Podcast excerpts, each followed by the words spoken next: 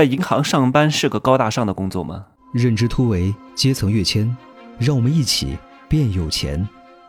Hello，大家好，我是真奇学长，现在是十七点四十二分哈，刚刚运动完。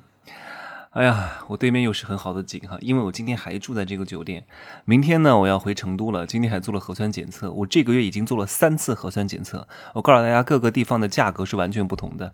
我月初第一次是在深圳做，八十块钱啊，后来在澳门做也是八十块钱，但是澳币啊，折算成人民币的话大概七十多块钱吧啊，而且在澳门做的是用那个咽喉啊，这个不是那么痛苦，不然的话。还得捅到鼻孔里去。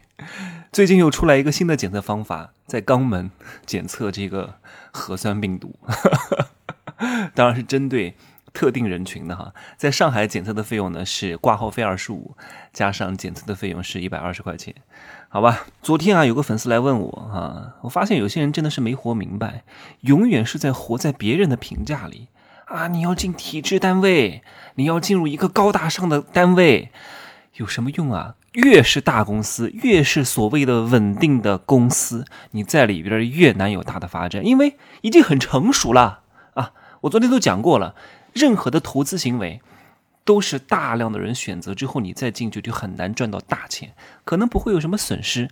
那你进公司上班也是一样的道理啊，都已经非常好、非常完善，那还要你干嘛呢？对不对？我要你的意义在哪里？我做了七年的组织行销。啊，我们是靠口碑传播来做这个生意的。我说这个生意这么好做，要你干嘛？对不对？正是因为你的价值够大，所以你才能够获得更高的收益。你进来只是做一些售后的工作，做一些维护的工作，你凭什么能够挣到超期的收益呢？这是不可能的，这是有违市场原则的，对不对？我在电视上打个广告，别人就来找我买了，我为什么要你呢？你就是跟顾客去解释的呀，你就是跟顾客去排忧解难的呀，你就是带领团队向上成长的呀，对吧？我打个广告，全部都来找我买了，我不需要你了，对不对？我总得要有一个需要你的理由。所以很多他弄不懂，凡是啊，你不可替代性越高，你赚到的钱就越高，同样的道理嘛。所以这个粉丝跟我讲什么？说他以前觉得啊，在银行上班是一个非常高大上的工作，高大个屁呀！在银行当柜员高大上吗？只是银行高大，并不是你高大，好吗？你要分清楚，是银行高大上，银行是国家的啊，高大上。你在里边只是一个螺丝钉，螺丝钉有什么可高大上的呀？对不对？他以为在银行工作，每天就是喝茶啊，看报纸，按时上下班，没想到也要加班啊，没想到还要陪客户。哎呀，真的是高大上的工作，天天渴望高大上，越是渺小的人。越是没什么本事的人，越是需要这种所谓的“我在哪个单位啊，我在哪个学校毕业的”来显示自己啊，没有那么弱小。各位，你们都有过一个这样的经历。其实我以前也有过，在我很小的时候，刚刚大学毕业的时候吧，那个时候我其实没有那么强大。我我遇到一个特别特别厉害的人啊，我会特别膨胀，我会把自己武装到啊特别厉害，然后刺儿刺儿的，就是总感觉自己。啊，技不如人，需要把自己伪装的很强大。我举个例子好了，在你看刺猬啊，就是因为他内心太薄弱了，所以他浑身都是刺儿，他要把自己武装起来。你看还有海里的很多生物，一遇到什么敌人，立刻就啊肿肿的跟球一样，然后张牙舞爪的。这种人越没本事，越胆小。所以有一个成语叫。静水流深，真正的波涛汹涌是藏在静静的水面之下的暗潮涌动，你是看不到的。真的，那些蚂蚱蚂蚱跟溪那个溪流啊，稍微弄一下就水花四溅的，都没什么本事。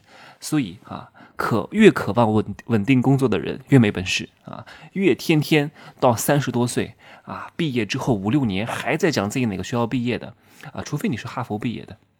顶级院校毕业的，你还有吹牛的资本？你就一般的九八五啊，一般的啊，中国十名开外的这些学校毕业的，天天哪吹啊？我是什么兰州大学的啊？我是什么天津大学的？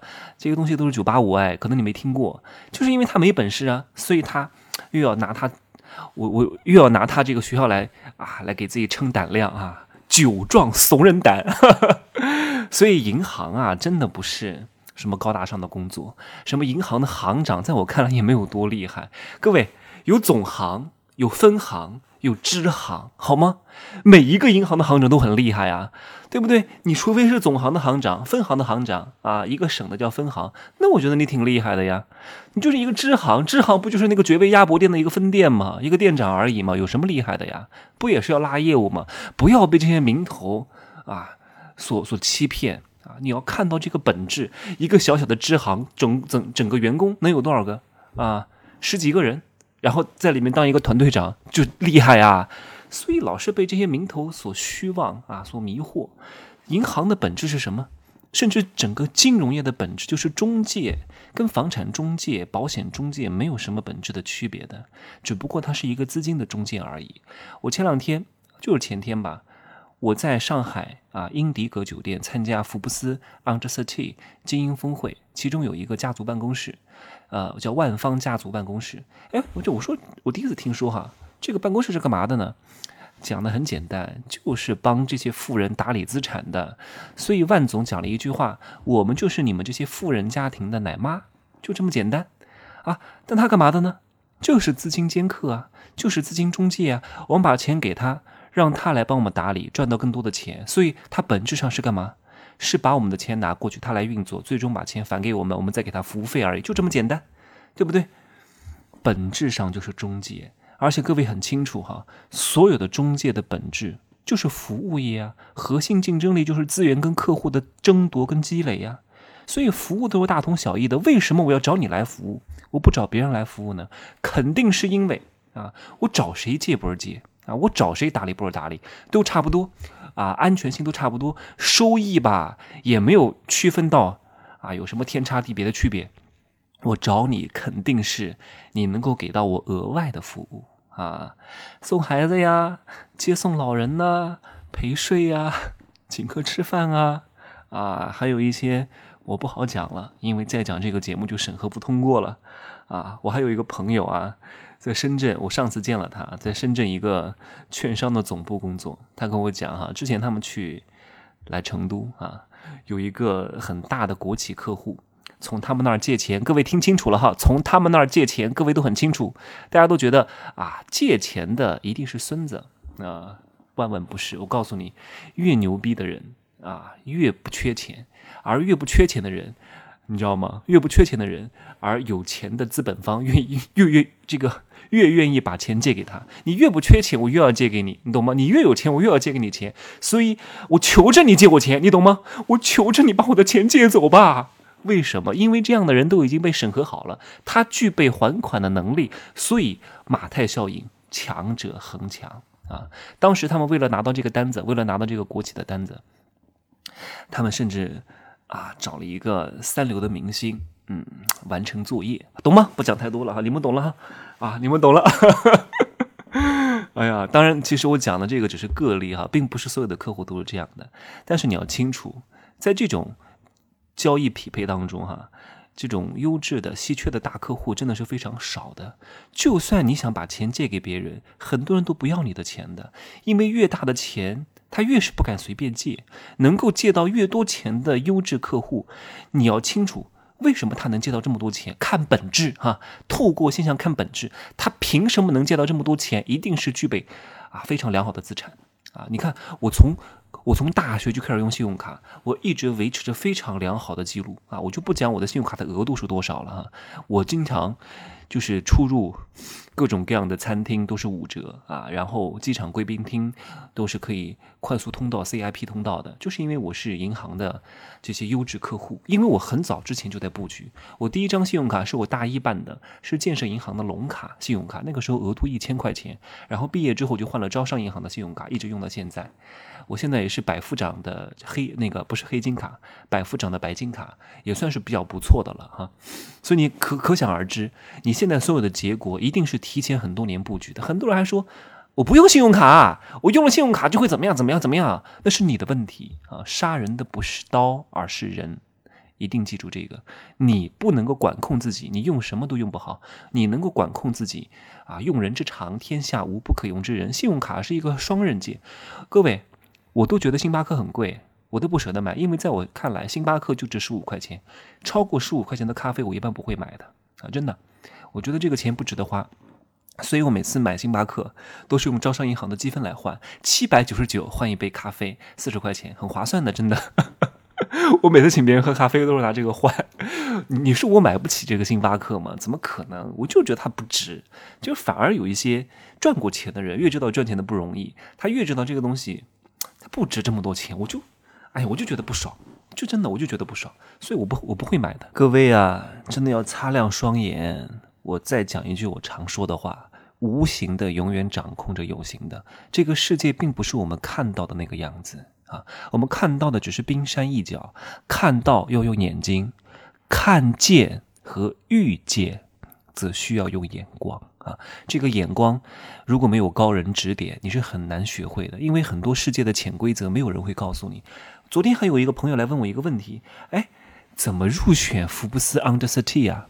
怎么去弄这些东西啊？怎么去参加这些峰会啊？怎么受邀请啊？我说我不好说。我说这东西我能跟你讲吗？他说他有一个朋友挺有钱的，也想去像我一样到处到处去被受邀参加这种活动。哎呀，我说我不能跟你讲哈，这种东西我只能跟我的徒弟讲，跟我的弟子讲，因为真正的真正的核心一定是师承啊。什么叫师承？师傅来传承。小圈子里面的信息是很值钱的，就像我可以告诉你，你买哪一只股票能赚多少钱，能够一年翻一倍，但是我能讲吗？你凭我凭什么要讲？这是一个不公平的交易，我没法跟你讲啊！在商业的上的交易一定要一定要对等啊！你什么你就问我一嘴，我就要跟你讲啊！就像你看别人变魔术一样，哎，你这个怎么变的呀？你问那个大卫科波菲尔怎么穿越长城的呀？他能告诉你吗？你不是他的徒弟，他能讲吗？当他的徒弟要多少钱？所以有时候各位不要觉得，哎呀，不就你不就讲一下吗？啊，别人学了那么长时间的医生，本科四年啊，硕士三年，博士在美国要五年，学了十几年，还要当住院医师，又是几年，然后又有经验当初级医师、住院医师、副主任医师，最终当到主任医师。人家到了五十岁。然后告诉你应该吃什么药。哎呀，你不就跟我讲一嘴吗？讲一句，你告诉我吃什么药，就跟你讲这一句话，就告诉你应该吃什么药。这个就花了人家几十年的时间，大量的经验，才造就了他能够一眼看到你问题的本质。一看你一把脉，一看报告就知道你哪出了问题，该吃什么药。你觉得看似一句话很简单，但是人家耗费了大量的精力，这东西没法讲的。所以有些问题各位不要问，有些核心的东西不花钱永远学不会的。好吗？包括你们领导啊，有些私下里讲的东西，有机会见面再说吧，因为确实不好在线上讲的。呃，灰灰的啊，灰灰的这种东西，我就不好在这种公共平台来太讲太多。